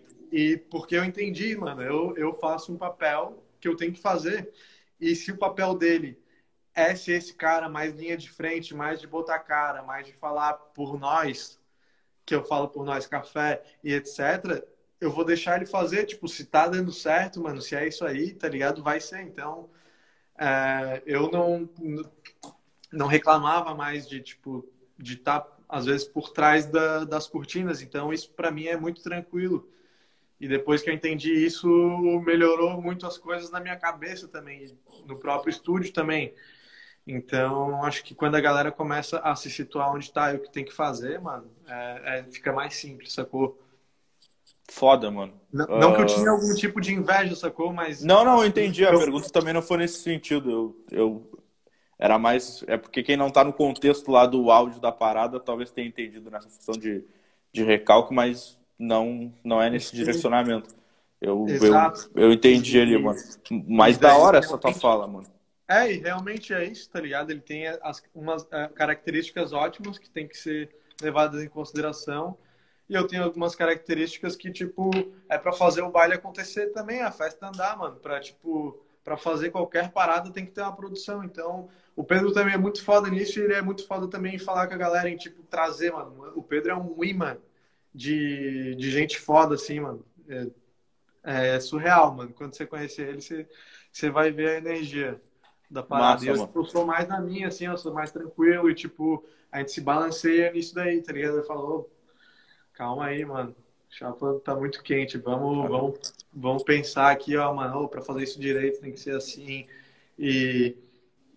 Pé no chão também e tal. Daquele jeito, sabe? Massa, mano. Não, muito foda a tua fala, mano. Eu acho que, até falando de estúdio, mano, rola muito essa parada de que a gente tem as nossas carreiras pessoais e geralmente os donos de estúdio são tatuadores. E pelo menos da galera que eu conheço, a maioria é mais de um dono e a gente saber se colocar ali, saber o que cada um vai fazer, é uma parada da hora. Eu, particularmente, aqui com os guris também, é uma parada que eu acho que a gente se entendeu já faz um tempo, em todos os sentidos, assim, de saber se colocar e saber se cobrar.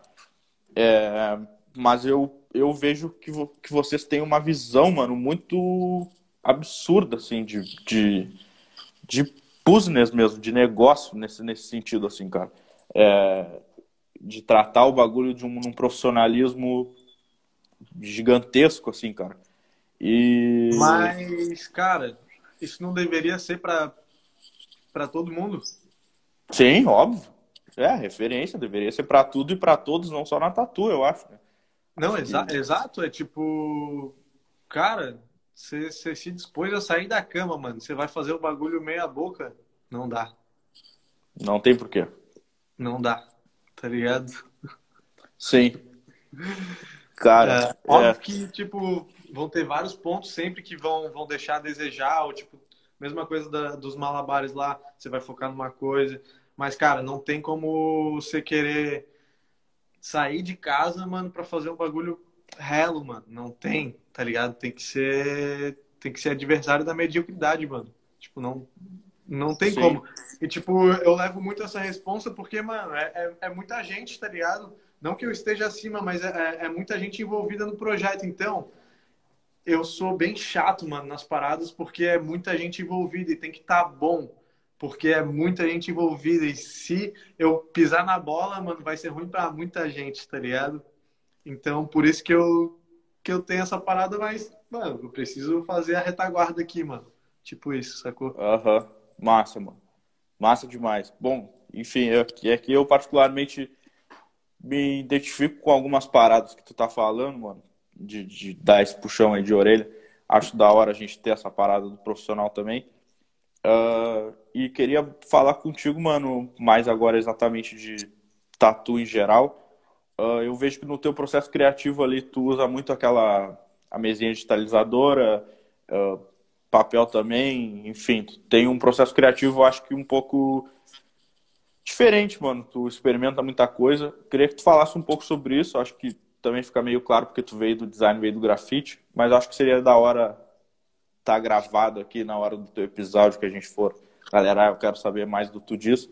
Falar um pouco desse processo de diferente, mano. Acho como é que rola, se tu, se tu é um cara que vai do papel pro, pro digital e tudo mais, mano. Massa. Cara, uh, acho que tem que explorar tudo mesmo. Acho que para tatuar você precisa pintar assim uma folha de flash com nanquim, com ecoline, com ou acrílica, enfim, precisa saber fazer um degradê com, com aquarela ali, com a Talent, sacou? acho que precisa. É, cara, acho que tudo que você puder agregar no seu trabalho é louvável. Eu acho que todo, acho que todo mundo que mexe, que está nessa pegada de aprender digital, devia aprender, deveria aprender Photoshop, mano. Photoshop é uma parada bizarra, uma ferramenta sinistra. O próprio, um próprio amigo que é diretor de arte da Labela Máfia sempre fala isso também, mano. Photoshop agiliza a vida, assim, de uma maneira bizarra. Eu uso muito, cara, eu, eu vario assim bastante, eu vou pulando de galingado. Teve, teve uma época que eu tava brisadão em fazer só freehand, teve outra época que eu, mano, gostava de fazer os decalques hiper perfeitos, teve outra época, ah, não, vou usar, vou usar só na matricial. Uh, só não gosto mais realmente de tirar decalque à mão, mano. Tô, tô de boa, sacou? eu tô Mas... sonhando com a minha, mano. Mas uso iPad, uso Photoshop, se for para fazer freehand, faço também, sacou? Acho que a gente tem que ir se desafiando aí nesse processo. E, cara, também. Tem... Cara, e, por exemplo, o Cacau, eles praticamente só faz freehand, foda pra caralho. Só que eu, eu vou testando, mano. Tem estéticas de tatu que eu gosto muito de fazer com Photoshop, tem estéticas que eu gosto de fazer com iPad, tem, tem estéticas que eu gosto de fazer com freehand tendo essas bases minimamente que eu sei que eu, que eu vou conseguir lidar e fazer de uma maneira boa, na situação eu vou ver qual que vai ser a mais ideal para eu desenrolar, sabe, para o cliente, para mim, ou o que, que vai ser uh, melhor mesmo, sacou? Massa, mano. E tu tem uma relação, pelo menos para mim parece, uma relação muito forte do design com a tatu. Acho a tua estética bem puxada pro design. Uh, tu, tinha uma, tu tem referências, uh, ou teve referências de dentro da tatu para esse tipo de estética, ou foi realmente uma coisa que tu trouxe lá do outro lado para cá? Uh, enfim, tu já conhecia uma galera que fazia coisas parecidas ou não? Acabou conhecendo depois? Cara, assim, ó, eu já vi uma galera foda no design, vi uma galera foda na ilustração e foda na tatu. Só que eram poucos os casos que faziam os dois de uma maneira assertiva.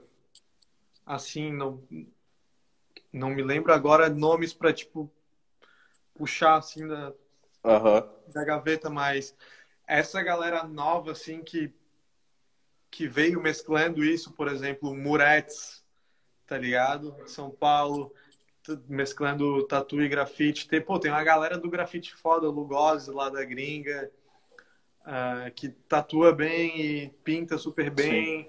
Uh, cara, só que teve uma galera também que não se adaptou, então, tipo, ficou na sua especialidade, que é foda também. Então, acho que tem isso aí, tá ligado? uh, essa transição. Sim. Quem conseguiu fazer se deu muito bem, sabe? Porque consegue aproveitar as plataformas quando quer e da melhor forma que, que necessitar também. Massa. E, cara, assim. Aproveitar nós... para deixar aqui, se alguém tiver mais alguma, alguma curiosidade aí, para acho que mandar aí. chegando ao fim também, né? Sim, mano. Mas vamos trocando ideia aí. E, mano, ah, no começo ali, eu pelo menos tive muita referência, tanto de estúdio quanto de, de tatuadores em si, assim, de que eu mirava aquela postura e ter uma postura semelhante, não exatamente a estética. É, o café com certeza foi um deles. Vocês quando começaram tinham uma galera assim que vocês admiravam muito ou algum estúdio que vocês tipo, porra, mano, os caras realmente são muito foda e usavam dentro da bolha da tatu que vocês tinham como referência? Cara, sim, claro. Teve tipo o Dream já era o grafiteiro também, já tatuava. Aí, ó, lembrei do o Dream, daqui de Floripa. Uh, o, o, Rafael Fernandes, que é o Rafinha, que o Spike também falou da, da última vez, uh, já tinha um trampo de tatu foda, assim, já estava se posicionando de uma maneira da hora. Então a gente, tipo, quem estava fazendo um trabalho diferenciado, a gente estava batendo o olho. E daí o Pedro fez guest em São Paulo, eu tive a oportunidade de fazer guest lá também, uh, se tatuar com uma galera da hora. Nossa, eu lembro o primeiro guest que eu fiz em São Paulo, sabe? Tipo, não foi num estúdio tão reconhecido como Tatu, mas tinha uns tatuadores muito bons que foi na School. E o jeito que eles levavam a parada, porque era uma joalheria que tinha um estúdio de tatuagem, já me encantou também pra caralho, porque, pô, o Juba, que era o gerente lá, já tinha uma tratativa foda, já era tipo. É, o Juba Juba ou não? Não, o Juba. O outro Juba. Juba. É outro Juba, que ele tem um projeto da Dodge hoje, que é uma, umas calças de alfaiataria, um projeto de alfaiataria de, de roupa, mano, que é, também vale a pena pesquisar.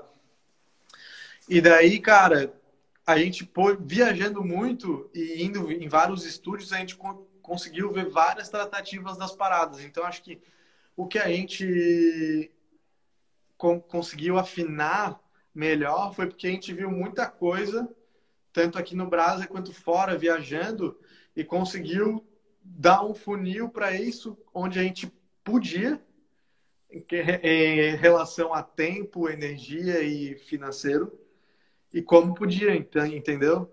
Acho uhum. que esse foi o, talvez o pulo do gato, assim, que a gente conseguiu viver intensamente a parada e melhorar rápido, sacou? E hoje em dia a gente, tipo, quer estabilizar, só que não ficar para trás, não ficar retrógrado também. Sim. É, esse, é, esse é o maior desafio também, continuar com gás para se atualizar sempre, que foi o que a gente fez muito e talvez por isso que tenha chamado a atenção, né? Sim, massa, mano. Cara, eu acho que a gente abre aí para pergunta para a galera que quiser mandar alguma parada e abrir a pergunta aí, a gente as mais interessantes a gente puxa aí e responde.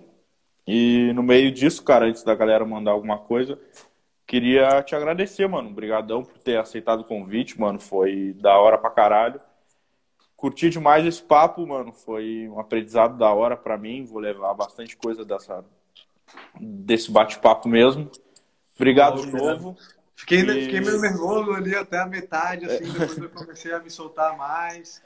E não, mas é, é bom, legal. Eu, eu gosto de treinar essa, essa oratória também. É uma parada que no começo do café, mano, eu, tipo, não, não vou falar, tá ligado? Daí comecei a, a, a ter que fazer esse papel de explicar um projeto, de... Então, o, o Café Preto me evoluiu nisso aí também, de, cara, de chegar numa empresa, de mostrar onde, tipo, ah, não, vamos fazer o, uh, o release do, do nosso vídeo, mano. Falar com a galera, não, a gente fez por causa disso, disso, disso. E da hora quem participou, a gente fez assim, ó, e assado, e, e conseguir se soltar com o público também foi uma das evoluções que a gente teve na, na carreira, até tipo, pô, conseguir fazer uma tratativa legal com o cliente, sacou? Quantos tatuadores é, que, tipo, no começo lá com a gente estavam é, assim, ó, travados, duros, para tipo, pô, não conseguia nem trocar uma ideia com o cliente, não conseguia nem falar pro cliente onde que era o banheiro, tá ligado? Uhum. E eu podia ver a galera, tipo, super desenrolada, sabe? Super conseguindo se virar, trocando uma ideia. Não que, não que seja necessário, mas fazendo é, pelo menos os passos mínimos de atendimento, de profissionalismo, isso, isso eu acho muito da hora também. Aham. Uhum. É, isso é uma parada que a gente tem, que eu acho da hora de a gente ver nos estúdios, mano. Que às vezes a galera acha que ir para um estúdio e ser aprendiz ou tá com uma galera da hora, a gente vai aprender única e exclusivamente técnica de tatu. E não, mano, tem todo um rolê de, de posicionamento, de, de fala, enfim, tem várias outras coisas. Mano, a Kate mandou aqui, pretende arriscar a tatuar outros estilos de tatu? Cara, eu, eu já, já trabalho assim com algumas vertentes de, de técnicas de, de, de tatu, desde pontilismo, uma parada que eu nem falo ticano porque eu nunca fiz um ticano 100% ticano, mas com algumas inspirações de um trabalho mais ticano, mais single needle, outros coloridos, outros com, com um traço super grosso. Então, eu tô, tô sempre aberto, assim, tipo, se eu acho que vai dar, vai dar certo, vai dar na telha. Teve uma época que eu e o Jonathan, a gente tava, tipo, ah, fazendo umas tatuagens propositalmente com os traços ah, parava o traço, dava um respiro, fazia outro e, e brincava com variação de traço. Aí tem época que o cara quer fazer tudo uma linha perfeita, sem variação, fininha. Tem outra época que o cara tá querendo usar uma, uma linha mais grossa, bem contrastado. É, cara, é de fase também, mano. Acho que a gente, eu, me, eu me deixo levar pelas, pelas minhas fases, assim, pelo que eu tô querendo e onde eu quero chegar, né? Vamos lá, fala com Insta como divulgação de plataforma, assim, cada vez mais difícil divulgar por aqui. Cara, isso é um problema atual de todo mundo, né? Inclusive, eu tô vendo como lidar com esse problema do Instagram e tô migrando para o WhatsApp Business. Eu era muito fiel ao, ao e-mail, gosto muito ainda da cordialidade que tem, do... Cara, é muito difícil vir tanto orçamento ao Léo, assim. Quem, quem para para escrever um e-mail geralmente quer tatuar, sabe? Ou vai se organizar real para tatuar. Então, o medo que eu tinha de entrar no WhatsApp Business era por isso, de virar muito banal, assim, de, da pessoa querer só pegar orçamento e eu, eu gastar muito da minha energia só respondendo orçamento que não, não vai fechar, sacou? Uhum. Então, é, essa garantia que, que o e-mail ainda me dá hoje é, é bem legal, porque converte bastante. E fica tudo explicadinho, fica tudo registrado, fica bem assertivo.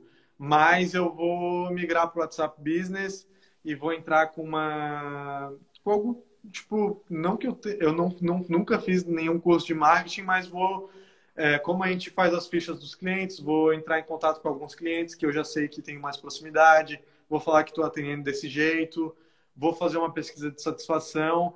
Acho que a gente tem que se adaptar ao momento. E, por exemplo, o momento para mim chegou de me adaptar ao WhatsApp Business, que eu acho que vai, vai acabar revertendo mais clientes. E daí cabe a gente, tipo, montar o portfólio como, como quiser. Ah, vamos... Tu pode criar um PDF, por exemplo, com os teus trabalhos e mandar numa caixa, numa lista de transmissão no WhatsApp Business. Isso pode ser um caminho, sacou? Pode ser o próximo caminho. Ou que tu avise os teus clientes a cada um mês ou dois meses que tu atualizou teu portfólio no Instagram. Sendo que daí é uma pessoa que realmente está interessada em ver o teu trabalho, e daí não é uma parada que, ah, não é uma promoção de um rango que vai estar tá te incomodando todo dia. Tu vai mandar uma mensagem esporádica, sabe? Acho Massa, que a gente tem que começar a pensar por umas, umas estratégias nesse jeito, assim, ou tipo, ah, bolar um site, tá ligado? Bolar um site e, e ver como que as pessoas vão entrar nesse site. Aí Sim. a gente tem que sair fora da caixa, não sou eu mais perito uhum. Acho que eu, eu tô tentando sempre me adaptar, então eu tô nesse próximo passo do WhatsApp Business. Massa. Essa aí vou. Vou ser sincero e provavelmente vou te roubar essa ideia, mano. Uh, uh, cara, e agora ele falou essa parada do Instagram, mano. Há pouco tempo tu ficou 10 dias fora daqui, né, mano? É, é, enfim, tu falou ali que um pouco tava cansado. Tu falou uma coisa que eu me identifiquei, que é a parada de acordar e tu pegar aquela coisa. Se tu tá fazendo isso logo, tu acorda provavelmente é um vício. Mano, queria que tu falasse um pouquinho sobre isso, mano. Por... Tu parou e a plataforma tá nos exigindo, cara, de uma maneira absurda, principalmente pra gente que não quer dançar aqui, não quer se posicionar de uma outra maneira.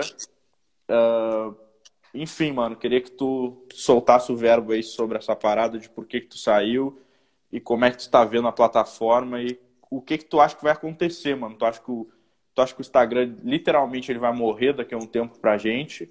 Vai aparecer uma nova plataforma, enfim. Cara, Fala aí. bem difícil vir uma plataforma assim ó, que vai bater de frente, mas alguma coisa vai surgir de alguma forma ou uma adaptação. Mas a gente vai continuar bons escravos aqui, eu acho da, da plataforma. E acho que a gente tem que começar a observar o jeito que a gente usa muito atentamente, cada vez mais, se a gente está usando a plataforma ou se a gente está sendo usado. Acho que isso vale a pena ver. Eu realmente, mano, tava há, sei lá, sete anos usando de uma maneira muito frenética, sacou? Que não é saudável. Eu parei para ver esse comportamento e vi que tava super errado. E tava me desgastando já, tipo, naquele papo de começar o dia cansado, mano. Começar o dia cansado porque tu já vem um turbilhão de coisa. É não é só o Instagram, né? Vem junto WhatsApp, vem junto e-mail e enfim. Só que, mano, 90% disso, sei lá, às vezes para mim, num, num, chute hipotético aqui, né, tá no Instagram, porque é a demanda diária que a gente alimentava o Tamagotchi ali e alimenta. Só que a gente sabe também que o Instagram fez o café preto também, mano. Isso, isso é inegável, indiscutível. Que a gente pegou a, a parte certa do tempo de usar, o time de usar a plataforma e explorar ela de uma maneira boa. O que que eu senti? Eu acabei ficando mais de 10 dias porque foi tão bom, mano. Eu rendi tanto nesses dias, tá ligado? Porque, cara, atividades simples como ir ao banheiro, mano. Você vai e você vai fazer aquele bagulho e você não perdeu tempo no celular, mano. Tá ligado? Você parar pra, pra começar a responder mensagem. Ah, vamos lá Hoje, que nem eu, eu botei uma botei uma água para ferver para passar um café. Se eu tivesse ficado no celular, mano, e foi bem o tempo de. Eu podia ter ficado no celular. Só que, mano, eu dei a geral na louça inteira. Olha quanto tempo isso me rendeu no meu dia. Pô, óbvio que é muito bom, tá ligado? Então, tipo, senti menos níveis de ansiedade forte. Fiquei muito mais tranquilo de ansiedade forte nesses três dias. Fiquei muito mais de boa de de procrastinar, de mentir para mim mesmo, sabe? De. Cara, bizarro. E a parada é tão forte que eu já tô quase voltando ao que eu era antigamente, porque a parada te consome muito, velho. O Instagram é bizarro. Então a gente tem que dar uma olhadinha todo dia como a gente está se comportando nessa plataforma.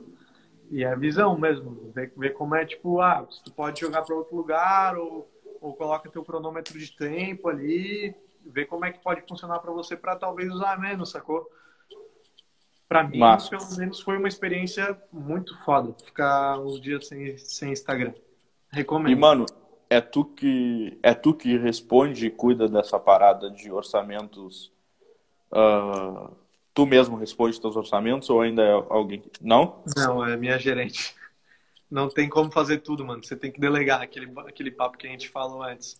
Então, a gente criou um método ali, tem, não é um formulário do Google, mas é tipo, criou um método que ela atende bem, uh, a pessoa ainda sente que não está tão robotizado ou que ainda eu faço parte dessa operação e a gente toca, toca pau nas mensagens, mano. Porque se eu parar para responder todo mundo também e fazer cuidar do café, daí eu realmente não desenho mais, eu não, não cuido de mais nada, sacou? Aí outro dia fico esquecido também, então tem que, tem que delegar, mano.